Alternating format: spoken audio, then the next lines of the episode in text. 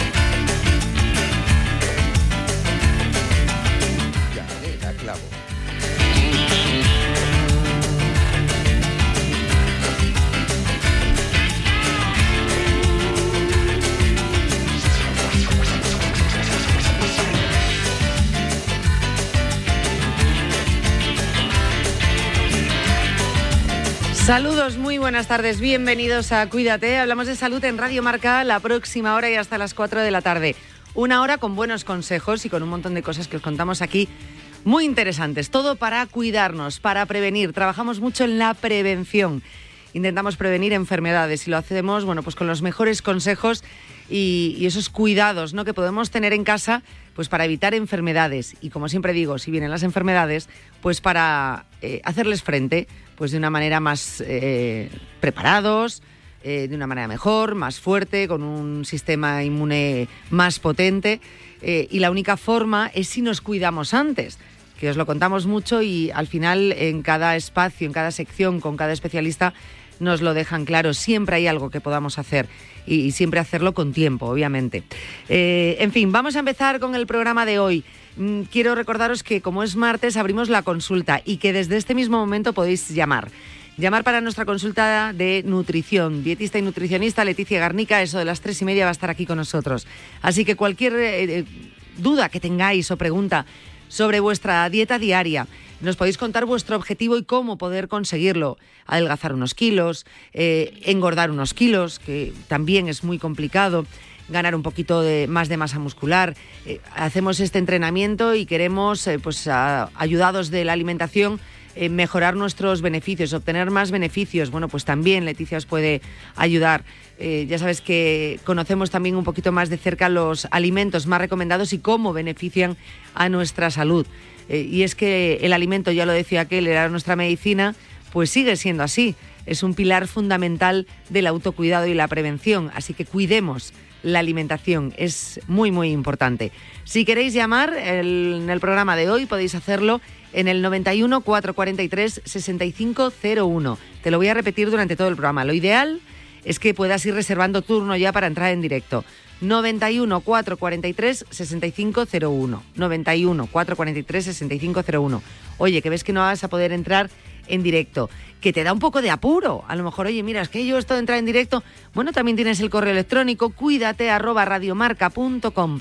Cuídate arroba radiomarca.com. Ahí también nos puedes hacer llegar eh, tu consulta. Si quieres, por ejemplo, que yo siempre digo, las consultas con Leticia son un poquito más largas, y, podemos valorar un poco si la dieta que estás teniendo es la más recomendada, eh, nos puede ayudar a todos, como pacientes, como oyentes, incluida yo misma, a ver si podemos mejorar algo, rectificar algo de nuestra alimentación. Bueno, yo creo que es bueno, ¿no? Entonces dices, oye, mira, yo os llamo porque esto es lo que estoy haciendo. ¿Crees que es correcto? Eh, ¿Crees que tengo que cambiar algo? Por ejemplo, vuestras horas de trabajo con las horas de las comidas. Eh, muchas veces tenemos unos turnos raros. Eh, pues no tenemos tiempo a la hora de comer. Otra, tenemos un turno de tarde-noche. Hay que modificar una serie de cosas. Bueno, pues no es lo mismo tener que comer o cenar a las 2 de la madrugada. Probablemente tengas que cambiar algo. No todos los alimentos o todas las comidas eh, valen para esa hora. Y dices, oye, mira, si como todos los, ceno todos los días a la 1, 2 de la mañana, eh, ¿qué ingredientes o qué alimentos debería eliminar de mi dieta o cuáles serían recomendables para esa energía que necesitamos a lo largo de, de la noche para trabajar?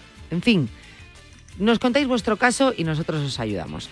91 443 6501. 91 443 6501. Antes vamos a hablar del Helicobacter pylori. ¿Os suena, verdad?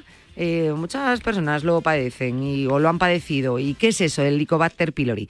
Bueno, pues eh, momento que vivimos con una doctora que grabamos con, con, la doctora y que nos habló todo lo que tenemos que saber sobre el Helicobacter pylori. Y eso todo en el programa de hoy. Antes, un repaso haremos de los titulares, que ya sabéis que hago repaso de los últimos días para que no quede nada en el tintero. Pero antes de ir con ellos, me voy a quedar con el primero y ese sí que os lo voy a contar ahora. Luego en unos minutitos empezamos con los titulares, pero esto es importante porque viene a colación algo que os recomendaba ayer. Dice que los chequeos regulares de salud se asocian a un menor riesgo de muerte. Y esto es muy importante. ¿Os acordáis que ayer lo decía a colación de las encías?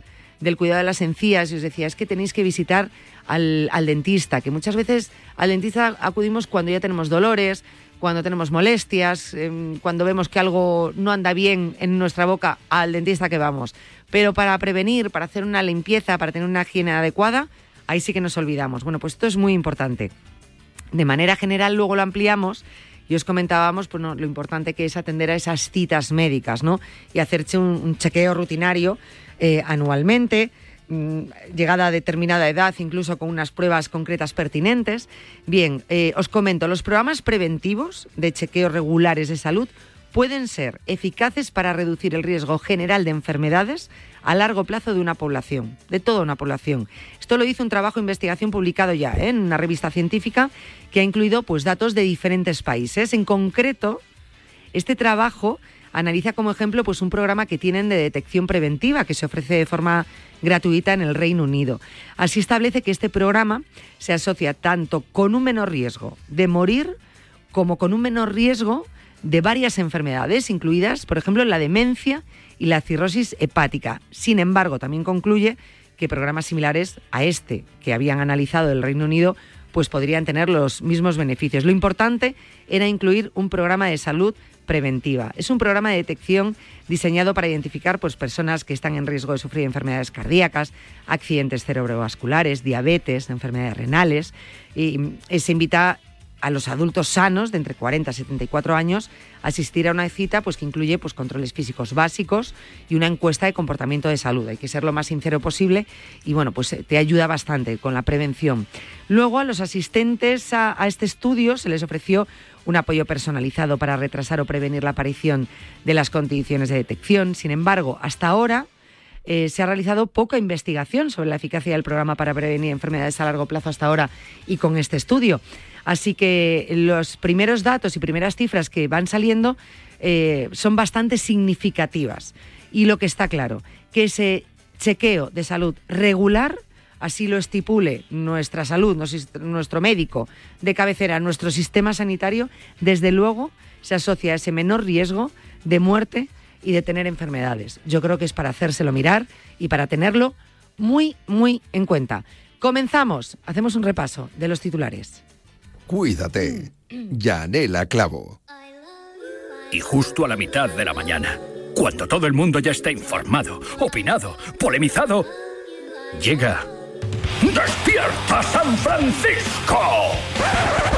Un programa de periodismo de bufanda con bufanderos, humor, discoteca Maracaibo y todo lo que puedas imaginarte de estos seres humanos encabezados por David Sánchez. Todos los días de lunes a viernes de 10 a 11 en Radio Marca. Sintoniza tu pasión con las voces del deporte. Oye, el David Sánchez este era que era del Madrid cerrado, ¿no? Sí, sí, sí, sí, sí. Sigue la copa, sigue la copa, sigue la copa. Este martes a las nueve y media, Delta Real Sociedad, marcador de Radio Marca, cuartos de final de la Copa del Rey. Kings Cup, la Copa del Reino. La copa.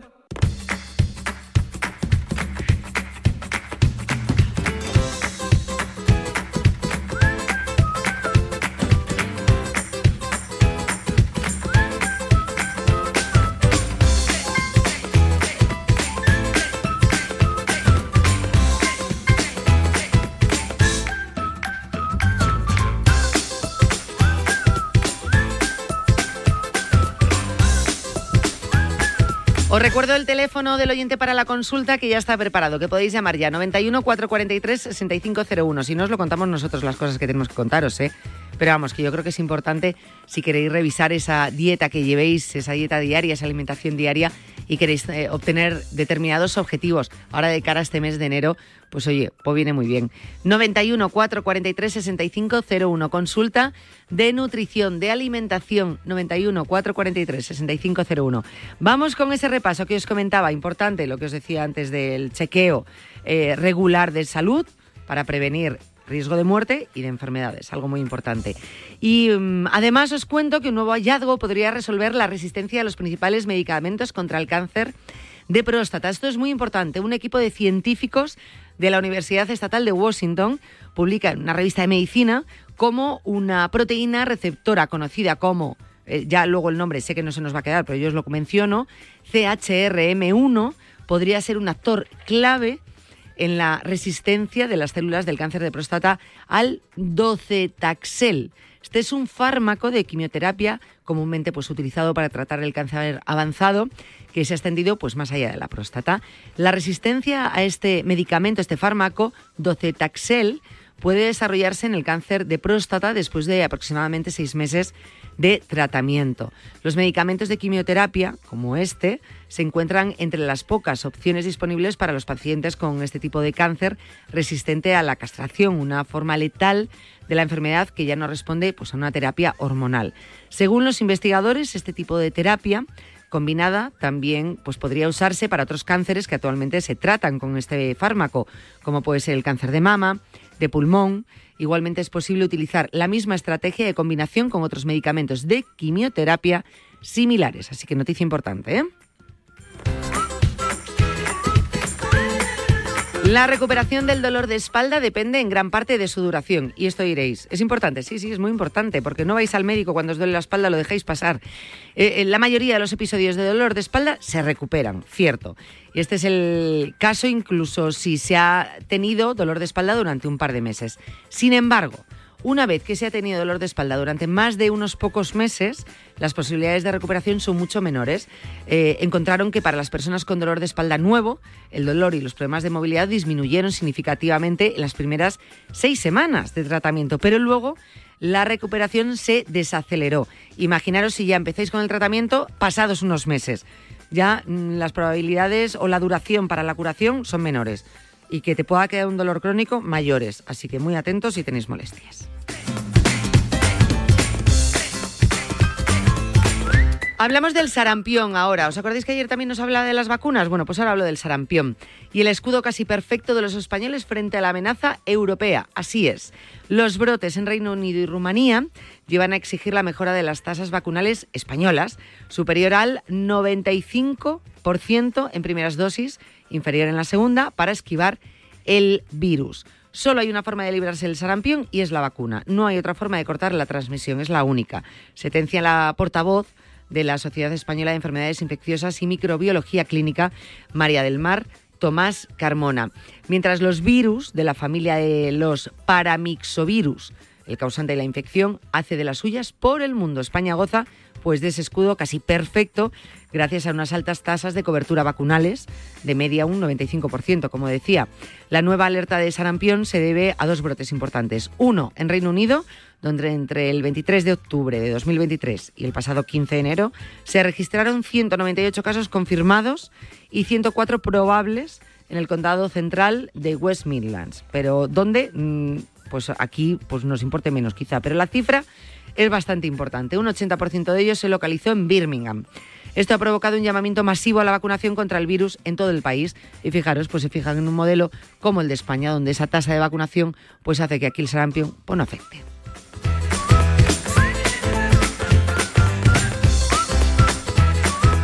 Vamos a empezar con el programa hablando del Helicobacter pylori y luego con la consulta. Ya está por aquí Leticia Garnica, dietista y nutricionista. Así que si tenéis alguna duda sobre vuestra dieta o alimentación, queréis conseguir objetivos, estáis entrenando y queréis, bueno, pues obtener más beneficios a través del entrenamiento, da igual cuál sea tu caso, nos llamas o nos escribes, o bien al teléfono 91 443 6501 o bien al correo electrónico cuídate arroba radiomarca.com.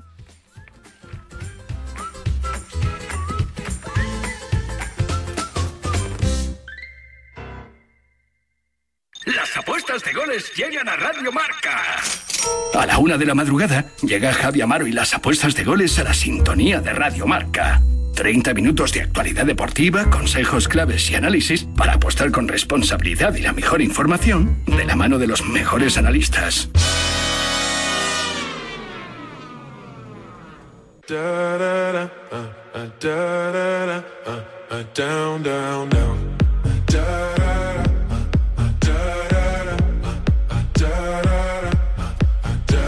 Bueno, venga, vamos a empezar ya con los contenidos del programa de hoy. Vamos a empezar hablando de una de las infecciones, diríamos, más comunes o más prevalentes dentro de la población. Fijaros, eh, afecta aproximadamente al 40% de la población.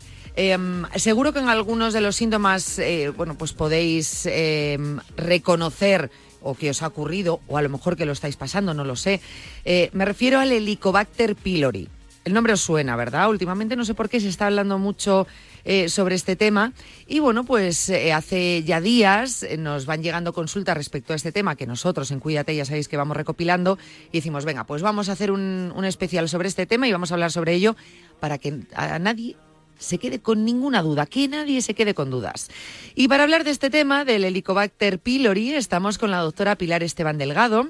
Es especialista en el aparato digestivo del Hospital Morales Meseguer. Además, es miembro de la Fundación Española del Aparato Digestivo. Así que voy a saludarla ya. Doctora Pilar Esteban Delgado, ¿qué tal? Buenas tardes. Hola, buenas tardes. Muchas, muchas gracias. ¿eh? Muchas gracias por acompañarnos, doctora. Un placer, el placer es mío colaborar con ustedes y poner mi granito de arena en la divulgación de la patología aparato digestivo. Bueno, pues eh, y tanto la divulgación, porque, bueno, mucho se podría hablar, ¿no? De, de, infecciones o afecciones relacionadas con el aparato digestivo que son comunes, ¿no? En la población. De hecho, justamente hoy vamos a hablar de una de ellas, que es el Helicobacter pylori. Eh, decía que afecta aproximadamente al 40% de la población, que eso es mucho, doctora. Eh, pero para que los oyentes lo entiendan, ¿qué es el Helicobacter pylori? Bueno, pues el Helicobacter pylori es una bacteria gran negativa que tiene una forma de bacilo helicoidal, que es la característica morfológica por la cual deriva, deriva el nombre, pues que eh, eh, habita en el epitelio gástrico humano. Es muy frecuente en nuestro medio, como, como has comentado, y ya, ya que se ha adaptado a vivir pues en ese ambiente ácido de la cavidad gástrica y se localiza en las capas más superficiales de la mucosa gástrica. Vale, que es como si dijésemos comúnmente, ¿no? a lo mejor no, en la boca del estómago. ¿O no? Mm, no, la boca del estómago normalmente hace alusión a la zona de la unión gastroesofágica, mm, pero normalmente el helicobacter suele localizarse en la parte más distal del estómago, en el, en el cuerpo o antro gástrico. Es donde se suele localizar. Eh, lo, que pasa que es la capa más superficial es en la mucosa. Eh, lo que es el espesor de la, de la pared gástrica, pues está compuesto por unas capas, la más superficial, que es, digamos, la que estaría en contacto cuando comemos con el contenido alimentario, se llama mucosa. Por debajo estaría la lámina propia, la submucosa, la capa muscular y la serosa.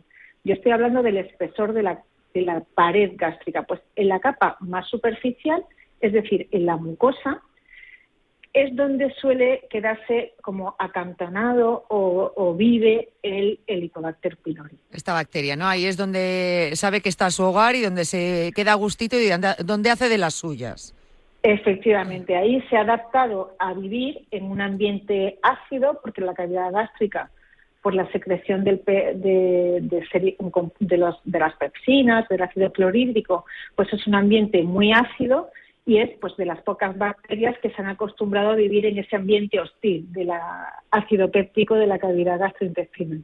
O sea, y entonces, eh, en este caso, esta bacteria, eh, ¿cómo nos podemos infectar? Porque si se acostumbra a vivir ahí, es decir, no cogemos la infección y automáticamente rápido tenemos los síntomas, sino que a lo mejor eh, lleva un proceso de, de estar ahí un tiempo haciendo de las suyas hasta que empieza a presentar síntomas.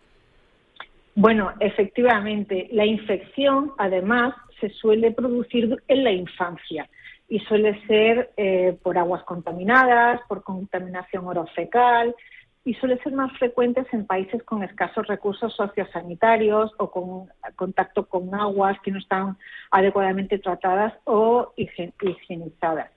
Es menos frecuente la infección de nuevo en adultos.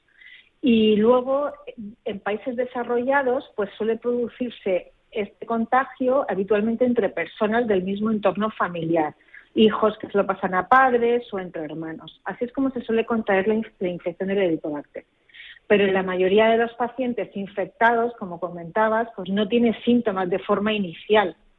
¿De acuerdo? Suelen ser la mayoría, fíjate que el 40% es un porcentaje de la población española muy, muy, muy grande y, habitualmente la mayoría de las personas que tienen helicobacter no tienen ningún síntoma. O solamente se detectaría una mínima inflamación del estómago, una gastritis con muy escasas molestias digestivas. Pero que eh, desde que coges la infección o desde que la, bacteria se introduce en tu cuerpo, pueden pasar meses o incluso años hasta que aparezcan esos síntomas.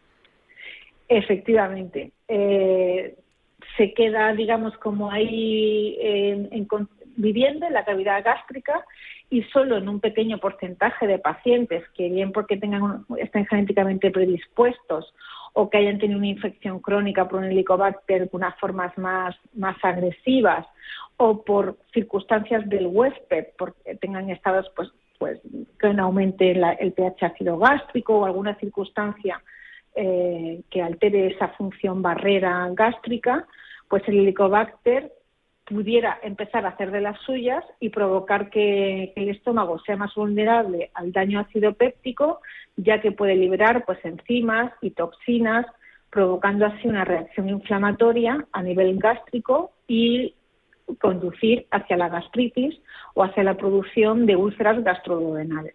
O sea, que hay veces que podemos tener el Helicobacter y no tener ningún síntoma, y no enterarnos que está ahí, o tener síntomas, que entiendo que es, bueno, ya cuando es una gastritis, pues esos primeros, o, o ese dolor, ¿no? De estómago, de estómago, ¿hay algún síntoma más? Mm, bueno, efectivamente, los síntomas pueden ser desde pocos, con normalmente es pues una sensación de digestión espesada o de ardor eh, a, nivel de la boca del estómago, un dolor epigástrico localizado en la zona alta del, estómago, eh, digestiones pesadas, también se relaciona con distensión abdominal, con ocasional sensación nauseosa, pero en, en algunos pacientes, que como hemos comentado hay una interacción compleja entre el helicobacter y el paciente, bien por factores medioambientales o por los factores intrínsecos del paciente, provocaría daños más profundos en la mucosa gástrica, como son las gastritis crónicas y las úlceras gastroduodenales. La úlcera gastroduodenal ya es una patología de mayor relevancia en la que hay una pérdida de la sustancia de la, de la mucosa gástrica y se produce una ulceración que puede producir anemias eh, eh, y cuadros sobre todo también de hemorragias digestivas, que bueno, pues esto ya sería una patología que habría que estudiar normalmente en el, en el ámbito hospitalario para, para tratarla. Claro. Y, para diagnosticarla. Si no, eh, ahora duda que tengo, si por ejemplo yo tengo el helicobacter, eh, en principio pues, no tengo síntomas, ¿no? Porque obviamente si estamos hablando de síntomas eh, que, pues, que nos provocan dolor, malestar, y ya si estamos hablando de cosas más serias como nos está contando, sí. Pero si tengo el helicobacter y no sé que lo tengo y no está dando la cara, no entraña mayor problema, ¿no? Es decir, ahora que nadie piense de, ah, pues me tengo que hacer la prueba por si lo tengo desde hace años y no me he enterado. En ese caso no hay problema. No, nosotros no hacemos, no hacemos un cribado poblacional o vamos buscando, detectando el helicobacter en la población general porque mayoritariamente pues no da síntomas y no va a dar problemas. Cuando sí hacemos una búsqueda activa de helicobacter es cuando a los pacientes que nos vienen con una sintomatología digestiva ya, ya crónica o habitual en el tiempo, o, por supuesto cuando hay un antecedente de una úlcera gastroduodenal o cuando hay una serie de patologías pues que sabemos que puedan beneficiarse de una erradicación del Helicobacter pylori. Pero, por ejemplo, antecedentes familiares de primer grado de cáncer, de cáncer gástrico, porque no hemos comentado, pero es verdad que el Helicobacter está considerado pues como un procarcinógeno tipo 1, porque se ha relacionado con el hipotético desarrollo hacia eh, cáncer gástrico. Entonces, en este caso, en este, en este entorno, con estos antecedentes familiares, pues también haríamos una búsqueda activa del Helicobacter. Hay que tener pero de precaución, claro. Pero de forma habitual, en pacientes asintomáticos y sin síntomas digestivos, no, no, no está indicado estudiarlo. No ¿vale? ese cribado, claro, que no, que no ocurriría nada, que no entraña mayor peligro si no da la cara, o bueno, si no hay esos antecedentes, ¿no? Que puedan ponernos en una situación peor. Una persona no, Hay unas Bueno, hay unas indicaciones como bastante concretas, ¿no? Pues lo que, por resumirlas así, pues en pacientes pues con dispepsia no investigada, en el dolor abdominal recurrente, antecedentes de úlcera péptica, eh, pacientes con antecedentes de úlceras que van a requerir antiinflamatorios no esteroideos durante la evolución, cuando por algún otro motivo se, ha diagnosticado una gastritis atrófica o una metaplasia intestinal en un paciente, en antecedentes de eh, cuando hay un linfoma, también se ha relacionado con el linfoma de bajo grado, hay que buscar una helicobacter y erradicarlo. Ante la resección quirúrgica de un cáncer gástrico, las familiares de primer grado de cáncer gástrico, las familias ferropénicas, la púrpura trombocitopénica y idiopática y el déficit de vitamina B2. Esas serían las causas por las cuales tendríamos que hacer una búsqueda activa del helicobacter de los pacientes. En el resto de la población, pues vivir eh, tranquilos y, siempre pues eh, bueno pues intentando tener unas medidas higiénico-dietéticas adecuadas que no digamos hagan despertar el helicobacter no como por ejemplo pues el hábito tabáquico, la ingesta de alcohol, pues los malos hábitos nutricionales y de higiene, pues todos el, pues, malos hábitos alimentarios que pudieran ser factores medioambientales que favorezcan pues la, aparición de patología gastrodenal en el caso de pacientes previamente infectados con helicobacter. O sea, que es un poco, bueno, e-, esa prevención. Le iba a preguntar precisamente después si se puede prevenir, pues, eh, pues teniendo en cuenta estas medidas, que al final es sentido común y, común también a muchas enfermedades, ¿no? A la prevención, bueno, pues ya estaríamos trabajando para no despertar el bicho y luego con esas medidas higiénicas que nos pueden llegar a, introducirlo en nuestro organismo. Decíamos helicobacter, muy común, pero madre, madre mía, para lo que está dando el helicobacter, es decir, mucho más complicado de lo que yo me esperaba, ¿eh? Doctora. Sí, efectivamente. Bueno, es que hay eh, bueno libros escritos sobre el Helicobacter y, y ya son muchísima bibliografía científica de muchísimo peso pues que pone orden y concierto y sobre todo también el ambiente de tratamiento de cuando hay, cuando hay que erradicar, cuando no, qué pautas de tratamiento hay que aplicar. Claro, el Helicobacter, pues además es, es, digamos, como uno de los grandes enemigos del gastroenterólogo, ¿no? eh, sí. Al final, bueno, pues esa alta prevalencia también ha, conseguido ¿no? que se haya podido investigar mucho, estudiar mucho y que se conozca mucho sobre el, helicobacter. Una persona que se haya infectado con el helicobacter, que se haya tratado y se haya solucionado, ¿puede volver a reinfectarse o su cuerpo de algún modo sabe ya pelear eh, en cuanto lo reconoce? Em, eh, las reinfecciones son poco son poco comunes son poco son poco comunes son poco frecuentes sí. Ah, em, habitualmente cuando ya hemos erradicado un helicobacter es poco probable que se vuelva a reinfectar. No digo yo que no, vamos, que no pueda darse el caso, pero, pero es poco frecuente. Además, como hemos comentado, las mayoría de las infecciones se van haciendo durante la infancia y se van manteniendo a lo largo de la vida, ¿no? Salvo que se realice un tratamiento médico adecuado. Y habitualmente una vez erradicado, ya las reinfecciones suelen ser poco, poco Claro, claro. Eh, ¿Cómo se diagnostica? ¿Con qué prueba se diagnostica? Bueno, pues aquí tenemos que hacer una diferenciación entre, entre dos procedimientos, o sea, dos métodos diagnósticos. Por un lado tendríamos los métodos directos, es decir, aquellos en los que hay que hacer una prueba invasiva para coger una muestra de, una, de biopsia de tejido gástrico, pues para analizarlo. Eh, y entonces ahí se podría ver el helicobacter, como podría ser aplicando la prueba de urease rápida o la, o la histología, pero para ello requeriría la realización de una gastroscopia y las más habituales, que son los que se suelen usar más de rutina, son los métodos indirectos. estos utilizamos, para ello no hace falta tomar una biopsia del estómago, por lo cual el más habitual es el test de aliento con urea marcada con carbono 13 y los antígenos en heces de Helicobacter. ¿vale? Son pruebas que son cómodas, los métodos indirectos no precisan biopsia mm, gástrica y son bien tolerados por los pacientes. y luego tienen unas tasas de sensibilidad y de especificidad muy altas, incluso mayores que los métodos directos. O sea, serían las, las herramientas de primera línea.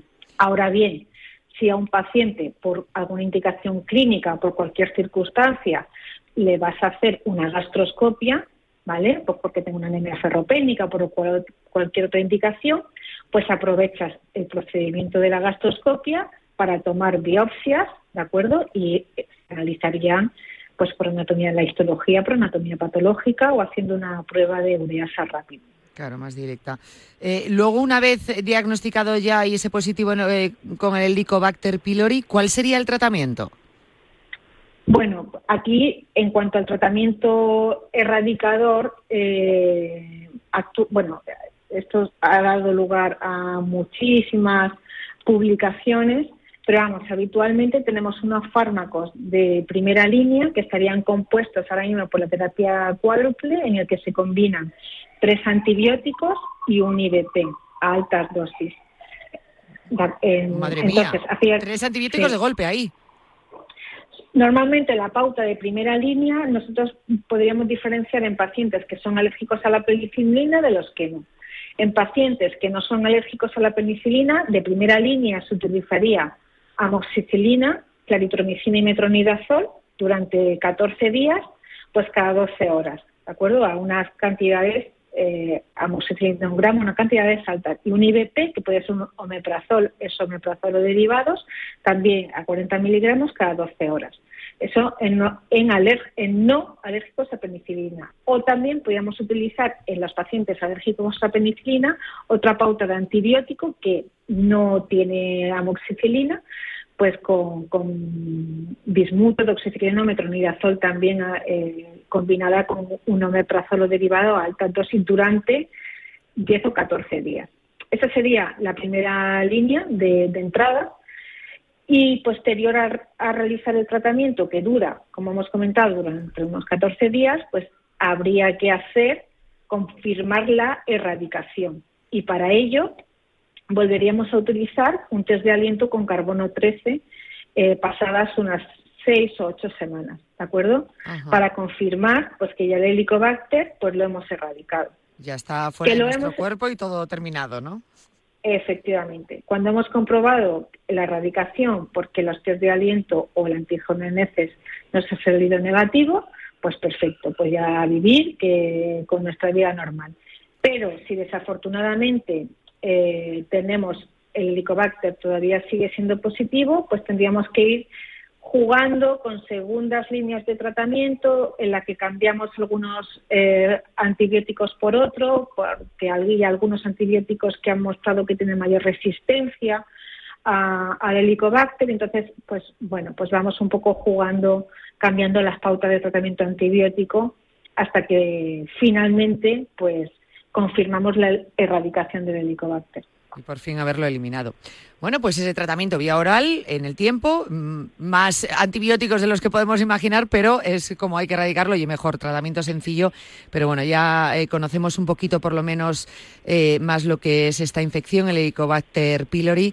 Y, bueno, pues yo creo y eso es muy importante, sobre todo cuando los pacientes se nos embarcamos en una pauta de tratamiento erradicador, pues es muy importante que los tratamientos se cumplimenten bien, que las pautas antibióticas se empiecen y se terminen adecuadamente, porque de no hacerlo, pues estamos aumentando las resistencias las resistencias antibióticas y nos va a resultar mucho más complejo conseguir una, eh, una erradicación e-, efectiva. es verdad que el tratamiento... mantener el tratamiento tal cual, que alguna vez hemos hablado de ello, ¿no? que tendemos a veces a no completarlo, nos empezamos a encontrar bien, creemos que está todo solucionado y, y de repente cortamos el tratamiento con el antibiótico a mitad de y la hemos liado. Claro, entonces, no conseguimos la erradicación, muchos pacientes pues a lo mejor lo suspenden porque es verdad que el tratamiento puede tener efectos secundarios, pues que algunos pacientes no lo toleran bien, pero estamos haciendo un flaco favor al adecuado control de la patología y aumentando las resistencias bacterianas. Con lo cual,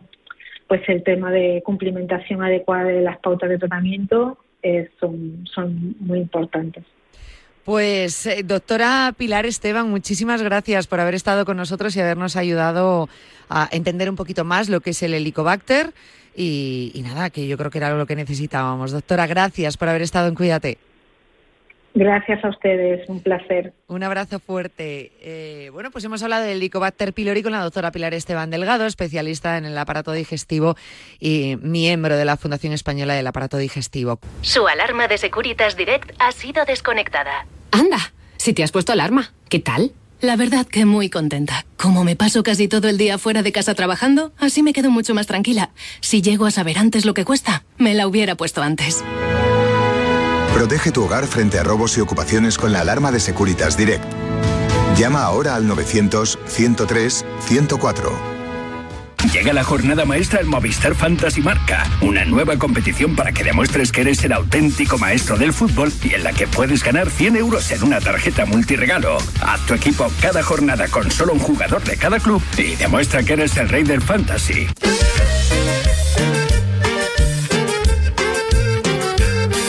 Ya me dijo el doctor muy en serio que de kilos ya estoy pasadito. No más grasa, ni azúcar, ni harina, ni más golosinas que me hacen gordito.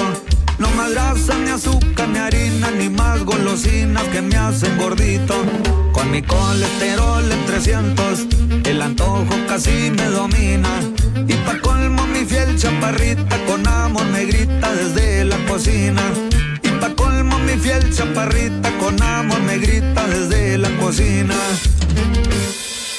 ¿Quieres que te guise un chicharrón, un pedazo de jamón o prefieres pollo frito, mi amorcito? No, muy sabroso el chicharrón, tu pollito y tu jamón, pero ahorita nada de eso, cariñito. ¿Qué es lo que te pasa, corazón? Siempre has sido comelón y te me pones dos moños, mi gordito. No, muchas gracias, pero no, el doctor ya me ordenó que me faje el cinturón.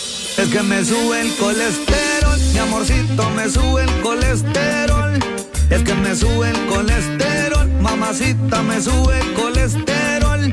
Es que me sube el colesterol, mi chaparrita, me sube el colesterol. Es que me sube el colesterol, mi pechuguita, me sube el colesterol. Me encanta lo de mi, mi pechuguita. me sube el colesterol mi pechuguita.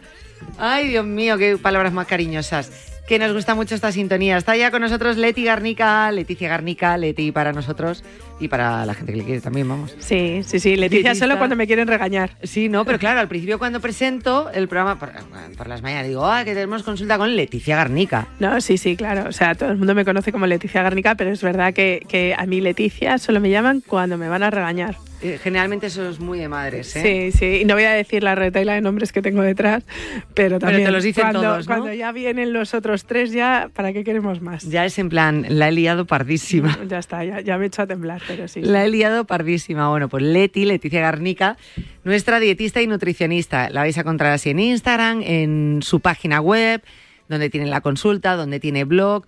Eh, luego está la, la la receta de los lunes de Leti. Sí, ¿eh? ayer, ayer eh, pinchamos, pero no pasa nada. Mañana la subiré Mañana los subimos. lunes. Sí, sí, además llevamos un ritmo que, que yo tengo que preparar todas ya. eh, eso que todas las he, pre- las he probado, eh, ojo. Pero como siempre tuneo, nunca sigo una receta de... Yo he probado varias, ¿eh? Las que has hecho. Pues que sepas que nunca te vas. A mí nunca me sale la receta igual, porque es verdad que a vosotros os pongo cantidades, pero yo soy la persona menos de seguir cantidades que, que existe. Y siempre me gusta tunear con algo. Claro, pero si no sigues, es claro, es error. Error, Mm. tienes que seguir las cantidades. Bueno, no, porque luego puedes ir ahí un poco variando para darle tu toque. Pues hay veces, pues como el solomillo de cerdo, pues hay unas veces que le pongo manzana, otras veces que le pongo ciruela, unas veces que le pongo manzana y ciruela, o le pongo una manzana y cuatro ciruelas. ¿Sabes lo que te quiero decir? Que Sí, bueno, en siempre esa es como parte dar sí. un poco eh, los toques. Eh, yo creo que para seguir las cantidades es mucho más importante la repostería.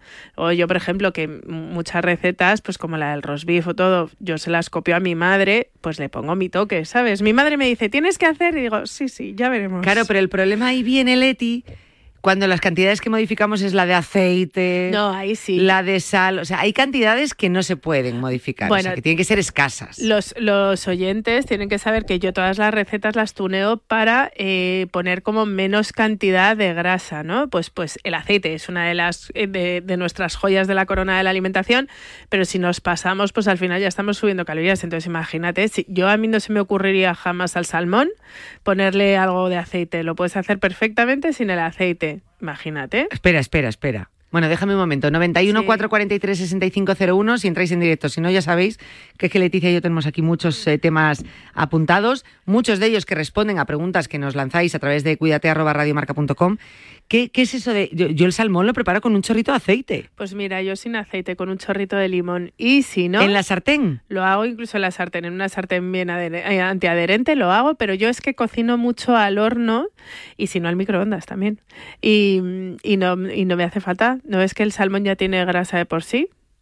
Ojo, no podemos usar demasiado la salsa de soja porque tiene un alto contenido en sal y todo, pero hay una receta de, de salmón que lo puedes poner con verduritas y con salsa de soja que está súper rico y no necesitamos ahí ponerle aceite.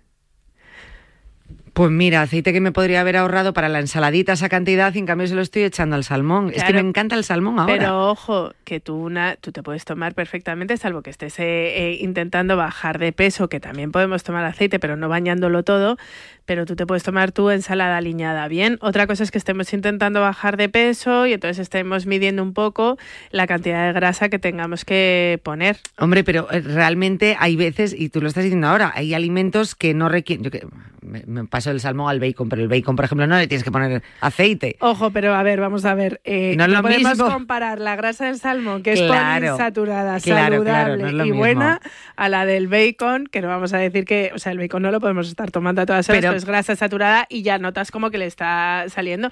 Bueno, pero si tú pones el salmón en la plancha también vas a notar que le sale Pues yo pensé que se pegaría todo y que no, no sé, cómo le echo aceite, no en me una fijo. buena sartén antiadherente no te haría falta. Pero otra de las formas que puedes hacer también el salmón es en papillota al horno. No me gusta. ¿Por qué? Porque no, esto es de- ti- tiene como crema o mantequilla o algo de eso, ¿no? No, tienes que ponerle No es como al horno ahí con el... No, yo lo- vamos, yo oye, lo que hago es poner en ese papel de plata, pongo un montón de verduras, ahí le puedo poner si quiero un chorrito, unas especias, pongo el salmón, lo envuelvo y lo meto al horno, no, no. Pues a mí una vez me lo hicieron y sabía mucho a nata eso y no. Bueno, es que eso a lo mejor te lo hicieron con una salsa, pero no tienes por qué. A mí no. No. Yo prefiero... Bueno, es verdad que además yo el salmón también recomiendo, es un pescado graso, yo te diría que tampoco le añadiésemos más grasa de la que tiene. Por eso, o sea, que realmente, o sea, en el horno, por ejemplo, con unos pimientos. Claro, pero eso, el, el ¿Y papillote en es envuelto realmente en, en ese papel albal. Pues, pues ¿para qué le vas a poner el papel albal? Bueno, también lo puedes poner Se medio cuece ahí, ¿no? Sí, bueno, se te hace como una patata asada. No, hombre. Bueno, eso tendríamos que todavía mm, verlo. Lo podemos hacer un día, comparar, a ver, uno en microondas, otro al horno y otro a la plancha. Claro, y, y probar la diferencia. Bueno, a mí la plancha me encanta y al horno me, me encanta. Ahora, haber comparado el salmón con el bacon. No, no lo he comparado, por eso he dicho, joder, es que es lo uni- el único que se me ocurría que se puede cocinar sin aceite. Bueno, hay muchas Hay más cosas. comida que se puede cocinar sin Hombre, aceite. la dorada a la sal. ¿La dorada también sin aceite? La dorada a la sal. ah, bueno, la sal, vale, claro, la sal sí. aceite. Bueno, y si la metes al horno, a ver, con un zumo de, con zumo de limón y con tus verduritas y todo, a lo mejor no te va a quedar igual de buena que con el aceite, pero también se puede hacer. Lo que sí que hay muchísimas personas a día de hoy, yo creo que alguna vez lo comentamos y mencionamos por encima, que eliminan el salmón de su dieta precisamente por pensar que tiene mucha grasa, que no es el- realmente el pescado más recomendable. A ver, nosotros tenemos que saber que, que nos, eh, tenemos que incorporar pescado azul en nuestra alimentación, porque el pescado azul tiene eh, estos ácidos grasos polisaturados saludables, como son, bueno, todos los polisaturados son saludables, pero como el omega 3, el omega 6 y el omega 9. eh, y entonces lo único que tiene mala fama porque dicen, bueno, es, es el pescado azul es grasa, ¿no? Pero es grasa buena y tenemos que saber que esa grasa buena lo que nos ayuda es a neutralizar eh, los efectos de otras grasas no tan buenas o ese colesterol endógeno que podemos fabricar nosotros. Entonces nosotros sí que tendríamos que saber que el pescado azul lo deberíamos de incorporar por lo menos dos veces a la semana. Es verdad que tenemos el boquerón, la anchoa, la sardina, eh, la trucha también la tenemos, tenemos el salmón. Luego ya están los pescados que son más grandes, cuanto más, pues como es el pez espada y todo, que los pescados grandes lo que pasa es que pueden acumular más metales pesados. Pesados. Entonces, eh, que los metales pesados nosotros no los, no, no los iluminamos, no los eliminamos, Bien. Entonces, eso, pero vamos, eh, el salmón sí se puede incorporar. ¿Qué es lo que pasa? También el salmón, si pensamos en el salmón ahumado, eh, con el salmón ahumado no podemos abusar todo el tiempo de él. ¿Por qué?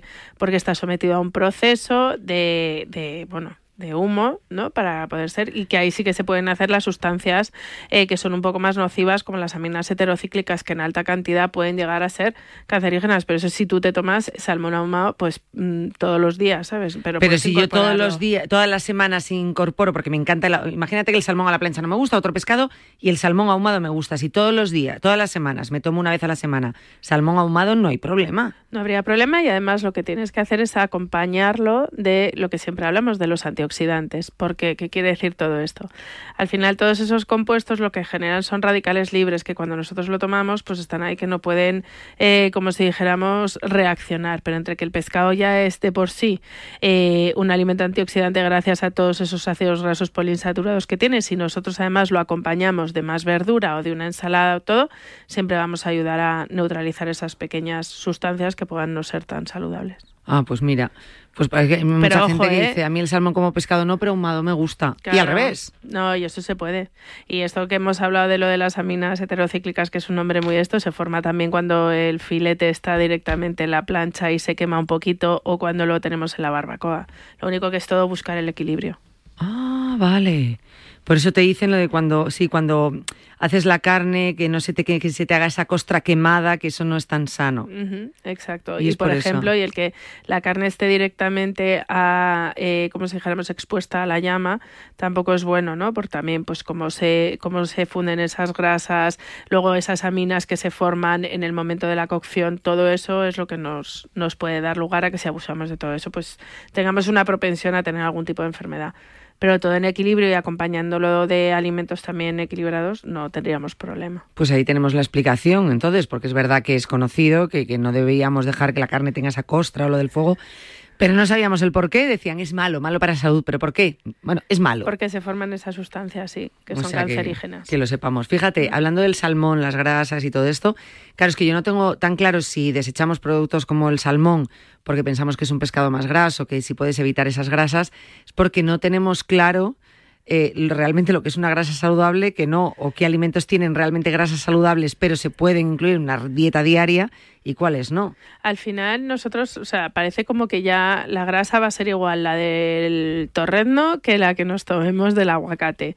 Y no es así, ¿no? Muchas veces eh, nosotros lo que tenemos que saber es que todo lo que nosotros eh, comemos tiene reacciones dentro de nuestro organismo para el metabolismo y para todo. nosotros podríamos decir que tenemos cuatro tipos más o menos de grasa en nuestra alimentación. Una es la grasa saturada, otra es la grasa poliinsaturada, eh, la grasa monoinsaturada y la grasa trans. De esas cuatro, eh, las saludables se pueden definir tanto la grasa monoinsaturada, por ejemplo, el aceite de oliva o las grasas poliinsaturadas como pueden ser las de el aceite de girasol, los omega 3, los omega 6, omega 9 que están en frutos secos, pescados azules, en el aguacate, ¿no? En bastantes alimentos así. Entonces, em, esas se consideran saludables porque realmente no tienen un efecto negativo en nuestro, como si dijéramos, porción de grasa en nuestro organismo, ¿no? No van a afectar de mala manera al colesterol ni a los triglicéridos, al contrario. Una grasa monoinsaturada lo que te hace es subirte el colesterol bueno y bajar un poco el colesterol malo una grasa poliinsaturada, ¿qué quiere decir poliinsaturada? Que tiene muchos dobles enlaces, con lo cual cuando nosotros lo consumamos va a poder reaccionar con los radicales libres que podamos tener en nuestro organismo, pues eh, como si dijéramos, neutralizando esos efectos, por ejemplo, de las grasas saturadas, del envejecimiento celular, pues por la exposición al sol, del estrés oxidativo, que todo eso genera radicales libres, pues ahí pueden reaccionar. Eh, eh, las grasas poliinsaturadas, los omega 3, omega 6 y omega 9, lo que hacen es bajar mucho el colesterol malo y subir el colesterol bueno. Entonces ahí, eh, eh, pues esas serían nuestras grasas saludables, que son las que van a ser como un comodín frente a las enfermedades cardiovasculares. Luego tenemos las grasas saturadas, como pueden ser las que provienen de la carne roja, de, toda esa proteína animal, ¿no? O eh, que, realmente lo que pasa es que no tienen como doble enlace. Entonces, cuando tú las ingieres, se te queda como un radical libre. pues por ahí tenemos em, radicales libres que no tienen con qué reaccionar entonces ahí ya tenemos un problema porque son todas las que nos suben el colesterol malo, las que nos pueden formar la placa de ateroma, la que nos suben los triglicéridos, pero no quiere decir que nosotros no podamos tomar esas grasas saturadas. Lo que sí es que los acompañemos del doble de verduras, por ejemplo. ¿Por qué? Porque esas verduras van a tener esos antioxidantes que van a reaccionar con esos radicales libres y a lo mejor nosotros, pues por ejemplo, de un chuletón, nos estamos llevando ese hierro, pero estamos neutralizando em, como esos radicales libres que pueden venir después de la saturación de, las grasas saturadas. Y luego están las grasas trans, que de una manera normal no deberían de estar en nuestra alimentación. Ha sido como la, la industria realmente. Sí que hay alimentos que pueden tener esas grasas trans, pero esa grasa lo que es es que se le cambia eh, su composición para eh, obtener como esa textura adecuada. Pues eh, a una, una, grasa trans lo único que se ha hecho ha sido meter un hidrógeno, o sea, se le también se conocen como hidrogenadas, para cambiar esa textura, pues de, por ejemplo, en la margarina. Pues la margarina al final es una grasa trans porque lo que le han hecho ha sido como meter como ese, ese doble enlace para ese cambio para que sea ¿no? Un poco más sólida, pero no llega a ser dura como la mantequilla, que la mantequilla es una grasa saturada, ¿no? O sea, son grasas más tratadas, ¿no? Son tratadas que se usan sobre todo en la bollería industrial. De todas estas, la peor, las grasas trans o las grasas hidrogenadas. Tú fíjate, ¿eh? todo lo que hay que aprender. Claro, luego está bueno, una pregunta, que, mm, y ahora te pregunto otra más de las grasas. Radicales libres, hablas mucho de los radicales libres. ¿Qué son los radicales libres? Pues son moléculas que se quedan sin reaccionar con nada, entonces están por ahí sueltas que tienen, que van a reaccionar con cosas que no deberían. O sea, es todo lo que te va a generar. Que en sí no son malas. Bueno, es un radical libre lo que te pasa es que no tiene con quién reaccionar, entonces el efecto que tiene en el organismo no va a ser bueno. Un radical libre es uno de los responsables del envejecimiento celular, por ejemplo. Eh, tiene un efecto nocivo. Ese radical libre es, pues, por ejemplo, cuando nosotros nos ingerimos esa grasa saturada que no tiene doble enlace, sino que cuando se está digiriendo se queda ahí esa molécula sin poder reaccionar, es la que puede dar luego a problemas en nuestro organismo. Te lo he pues explicado así de una forma sencilla. Porque... No, no, pero está muy bien. No, una forma también que lo entendamos. O sea, entiendo que tiene ya más su miga y pues todo son esto. moléculas que están por ahí que no tienen con quién reaccionar. Entonces, mm, pues pueden dar lugar a células que no son demasiado buenas. O sea, son células que van por libre. Moléculas. Que no, eh, Moléculas que van por libre, que no, tienen con qué que no molestan, pero como vayan a reaccionar con alguien, entonces mm, no te las encuentras. Los radicales libres mm, molestan. Si no reaccionan con nada. No, claro, pero es que en el cuerpo no se quedan así sin reaccionar. Ah, claro, pero mientras no te los cruces. No, no, pero ahí. O sea, que siempre terminan reaccionando con algo. Los radicales libres no son buenos. Vale, ¿y, qué, y qué, dónde encontramos los radicales libres? Pues bueno, no, no es que tú los encuentres. Bueno, donde con los lo que ingerimos, Con lo que tú metabolizas, ¿no? De todo lo que te pasa, tú no es que te estés tomando un radical libre. Ah, vale, yo pensé que los radicales libres podían estar en los alimentos. Eh, eh, los alimentos no están, están cuando tú los digieres, pero sí que está, tú sí que puedes tener radicales libres. Si una persona fuma ya se están generando radicales libres, ¿vale? Si tú con una, con una exposición al, al, sol puedes generar dentro de tu organismo radicales libres, en un estrés oxidativo, en un proceso de estrés, todo eso se puede generar, pero cuando tú metabolizas, nuestras, nosotros, lo que nosotros comemos al final no deja de ser también, ¿no? Eh, tienen bioquímica, o sea, es química lo que está ahí. Entonces, tú lo digieres y según tú lo vas metabolizando, esas moléculas van como digiriéndose, se van haciendo, ¿no? Pues igual que eh, una, una, grasa está compuesta por X enlaces, eh, un monoinsaturada tiene un doble enlace, con lo cual cuando se digiere no se te queda una, un hidrógeno por ahí o un carbono por ahí sin reaccionar, ¿no? Eh, frente a esas grasas saturadas que solo tienen un enlace, entonces cuando tú lo vas a digerir se descompone el hidrógeno y el, y el carbono y entonces al final eh, pues los tienes por ahí pululando. Madre mía, qué complicado es todo esto, ¿eh? Sí, bueno, no sé si me aprobaría mi profesora de bioquímica ahora mismo por explicarlo así. Bueno, a lo mejor en un examen no te aprobarían, pero luego dirías, pero para que lo entienda la gente sí, sí, para eso, sí. Pues nosotros es lo que pretendemos al final, ¿no? Entenderlo. Eh, entonces, las polisaturadas, monoinsaturadas, guay. Las saturadas también. Las saturadas hay que consumirlas pero en con menor calma. cantidad. O sea, sí. un- le ponemos un amarillo en el semáforo a las saturadas. Eh, bueno, las saturadas Poli, mono, estarían- verde. Eh, poli, mono, verde. Yo te diría que las saturadas, eh, pues lo que decimos, ¿no? Esa carne roja, por ejemplo, que tiene un alto contenido en grasa saturada, máximo una vez a la semana. Y las trans, intentar olvidarlas. Sí, aunque es difícil porque luego ya entre lo que comen los animales y eso, pero, pero sí intentar, intentar evitar toda esa bollería industrial, todas esas grasas transesterificadas. Yo no quiero que se metan conmigo, pero entre comer mantequilla o margarina, quédate con la mantequilla. Hombre, pues de luego la- mejor la que menos tratada. Pues fíjate, Sí. hay mucha gente que piensa que la margarina quizás sea mejor que Porque te la venden como, como rica en aceite de oliva. Ojo.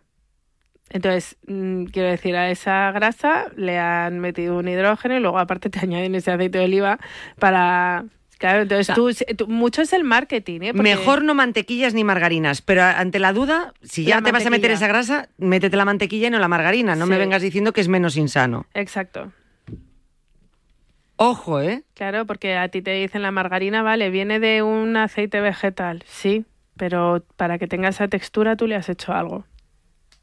¿Sabes lo que te quiero decir? Es lo que tú has dicho, el marketing y la alimentación es muy importante. Hay mucho marketing muchas veces. Mucho, mucho. Al final Y te, nos dan, me- lía. te dan mensajes, ¿no? O sea, cuando, cuando a ti te, te quieren eh, vender un producto y todo, al final lo que, lo que te, mm, te mandan es como un mensaje, ¿no? De, pues rico en aceite de oliva o las patatas fritas, hay fritas en aceite de oliva.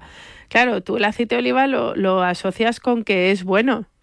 ¿No? Con que eso está bien, pero luego las patatas no, no están como tú te podrías tomar una cucharada de aceite todos los días, pues unas patatas fritas de bolsa, pues no. Pues a ver si lo cuentas. Mm, Ahora sí. Ahora vas y lo cuentas. Ahora voy, lo suelto. sí. No, pero es que me parece muy importante todo esto, porque es verdad que por marketing o por creencias, o ese marketing nos ha llevado a las creencias, pensamos que estamos consumiendo productos menos insanos y realmente mm, son más insanos que, que la grasa mm, Bueno, y que nos podamos imaginar que tiene un alimento. pero luego el marketing también, fíjate, a los niños eh, muchas veces las galletas siempre vienen con un juguetito. Claro. A veces la galleta no es lo que te gusta, pero el niño quiere las galletas porque viene el juguete. Eh, Quiere el juguete, tú compras las galletas, pero las galletas no las vas a tirar, entonces al final al niño le pones de merienda las galletas porque las has tenido que comprar por el juguete y no las vas a tirar a la basura. Exacto. Es que... Pero bueno, es todo ponerle. Mira, respecto a todo lo del marketing y todo eso, podríamos hablar a ver cómo podemos hacer que, que Me lo también apunto. sea rico, ¿no? Marketing, vamos a seguir hablando de grasas saludables, sobre todo de Explicaremos cómo... mejor los radicales libres. Y, y sobre todo cómo saber, porque muchas veces tienen las dudas, ¿vale? Pero ¿qué alimentos son poliinsaturados? ¿Cuáles monoinsaturados? Bueno, pues el próximo día os Hablamos de intentaremos eso. Eh, aclarar un poquito más esto. De manera general yo creo que ha quedado claro. En breve nos vemos. Bueno, la próxima semana fuera de la consulta nos veremos aquí en el programa Vale. y en consulta también, en pocas semanitas. Muy bien. Eh, gracias, Leti. Gracias a vosotros. Un abrazo muy fuerte. Dietista y nutricionista, así la vais a encontrar en Instagram y en su página web. Y luego la receta, muy atentos a la receta eh, de esta semana, que viene muy, muy rica. Nos vemos mañana, no sabemos a qué hora, pero antes de las 4 seguro, aquí en Cuídate. Ya sabes que juega Alcaraz y no sabemos cuándo acaba el programa.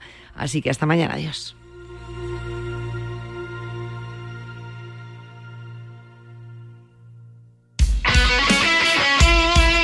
El deporte es nuestro. Radio Marca.